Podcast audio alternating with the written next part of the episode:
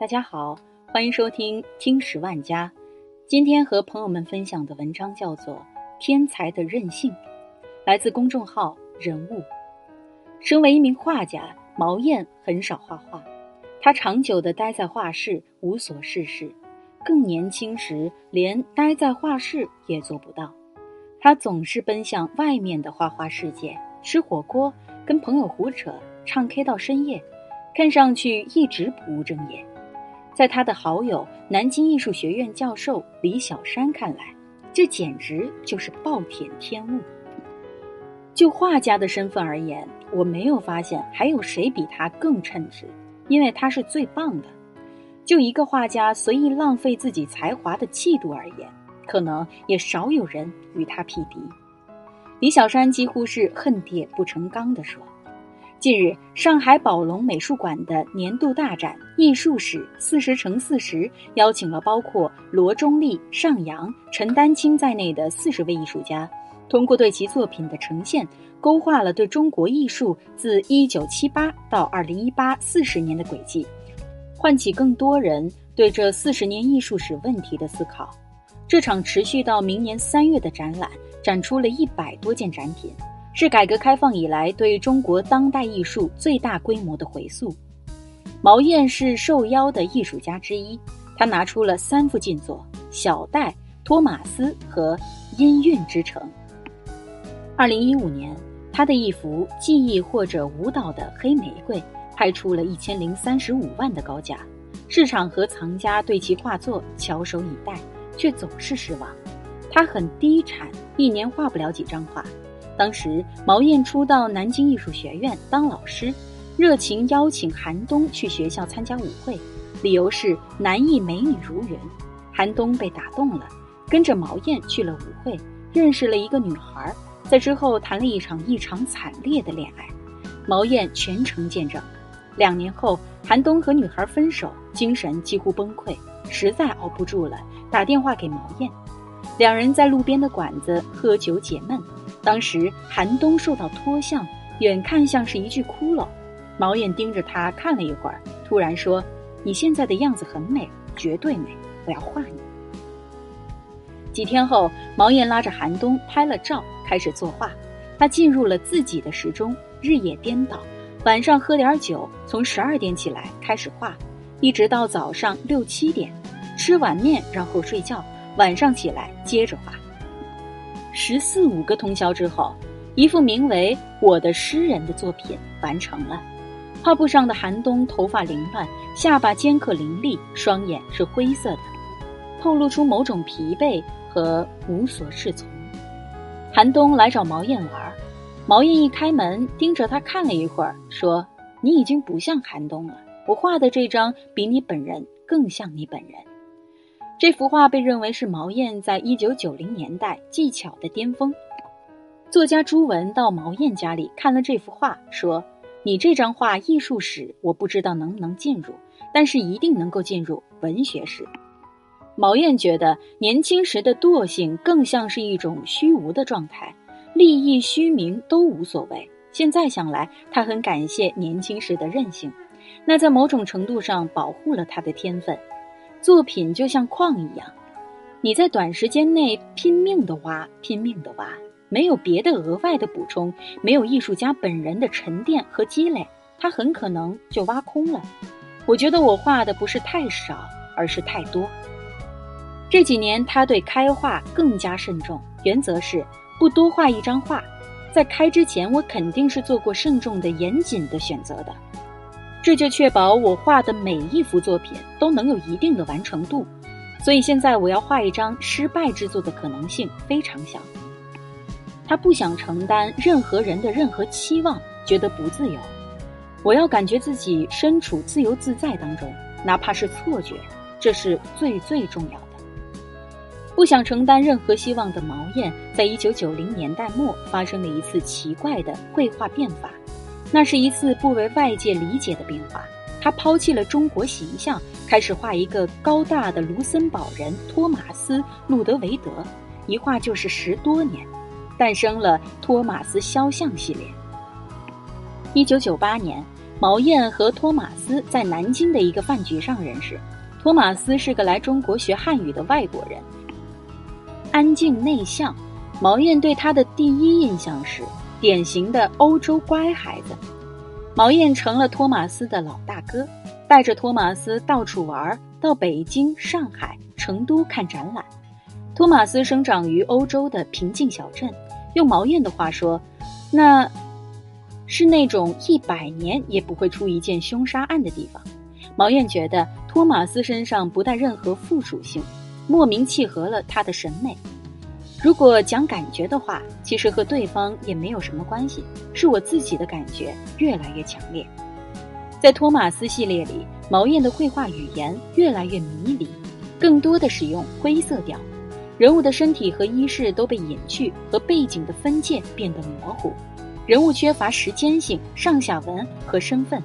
仿佛被现实抛弃，孤独地浮现在灰色的雾霾里。这种自我放逐贯穿了整个一九九零年代。彼时，观念艺术和装置艺术强烈地冲击着架上绘画。他的很多朋友放弃了绘画，去做波普艺术或者其他的时髦形式。不是没有想过转型，但他发现自己没有能力去做那些抽象的观念艺术。在之后的很多年里。他庆幸自己的这种无能，恰恰是你很多能力的不足，才能真正的塑造你自己。与其说那个时候在适应外界的潮流，不如说是你在这种过程当中逐渐的在找到你自己。他花了漫长的十几年去画托马斯，只画这一个人。一开始，很多评论家诟病毛燕是在重复自己。这个系列的价值在很多年之后才得到认可。他不太琢磨那些肯定或否定的声音。你花很长时间去做一件事儿，在这个过程当中，你并没有大起大落、大悲大喜的，比较平稳的做了这件事儿。这本身就是一件他妈的很值得欣喜的事情。他说：“不过，这种受灵感眷顾的时刻并不常有，更多的是一些艰难时刻。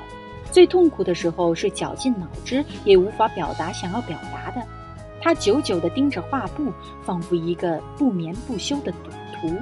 那是一个精疲力尽的过程，让他沮丧又愤怒。怎么解决呢？他会用一种非常愚笨的办法，在画布上一次又一次的尝试。一遍不行，来两遍；两遍不行，来三遍。你全力投入，全神贯注。你不能跑，你就得盯着它。也许盯着盯着，那个问题它自然而然地解决了。时间久了，毛燕习惯了和这种状态对抗。在毛燕看来，这是一个庞大、复杂、严密的工程，不是一个只靠天赋就能支撑的事情。你如果有天赋的话，你早就用完了。玩两三天、两三年可以，但你玩二三十年试试，这就是很多人消失的原因。他没有搞清楚这个关系，所以天才是无用的。真正的天才。就是信念。艺术的残酷在于，即使燃烧，获得的也总是稀少的。毛燕有时候耗尽心力，临到签名的时候，才发现那幅画失败了。他抹上一层颜料，从头再来。让人坚持下去的是熬过痛苦之后的东西。他最近在画一幅《Me Too》，画上的青年用手撑腮，凝视着侧面，那里有一个小小的裸体女性。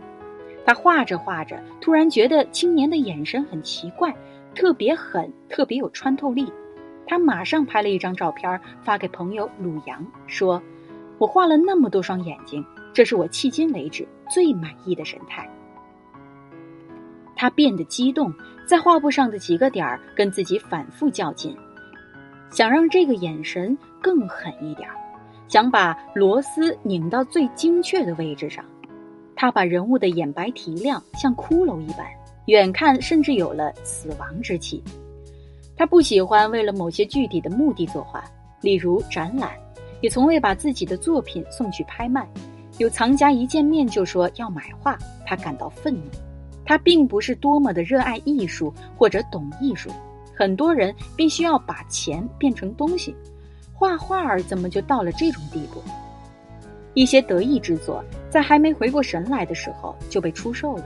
可能一辈子再也无法见到，他会感到长久的失落和难过。毛燕很羡慕一百年前的艺术家，比如梵高和塞尚。那时的艺术尚未被商业化塑造，他们的价值是最后体现出来的，所以他们整个一生的创作就非常的纯粹，非常自我。毛燕需要钱，又能轻易的挣到钱，但因为对艺术的虔诚之心，他一直抑制着自己，以艺术或艺术家的名义去挣钱。韩东在《毛燕及矛盾》一文里说道：“他的虔诚从小被塑造。”不能成为画家的父亲，把无法实现的理想全部寄托在了毛燕的身上，拿出攒了很多年的颜料给毛燕用，去北京会带着一捆很规整的木条，用来给毛燕做画框。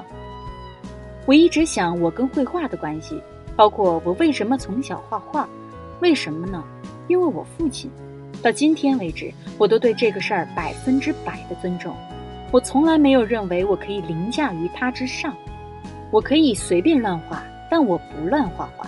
我可以随手一挥就是一张画，但我不能这样干。从小这个事儿就不允许我这样干。我再认可自己，再自命不凡，在这个事儿面前，我都很卑微，什么都不是。毛燕在与韩东的一次对谈里说：“今年五十岁的毛燕依然像个未被世事搓磨过的少年。”说着，画画不仅要有理想。而且要保持最高的理想，他会杠上任何不满意的细节和角落，无休无止的改。现在的毛燕不像年轻时那么喜欢出去游荡，越来越像个宅男，喜欢一个人待在画室里。他说，有时候画的已经很疲惫了，但就是不想离开那个场，近看远看也不知道自己在判断什么，也不画画，就是意犹未尽。即使你一个人待着。实际上你是有同伴的，你的同伴就是那个作品。看着它从一个雏形慢慢的丰满，慢慢的成型，你始终会有一个伴儿在这里。好啦，这就是今天的节目，感谢您的收听，我们下期再见。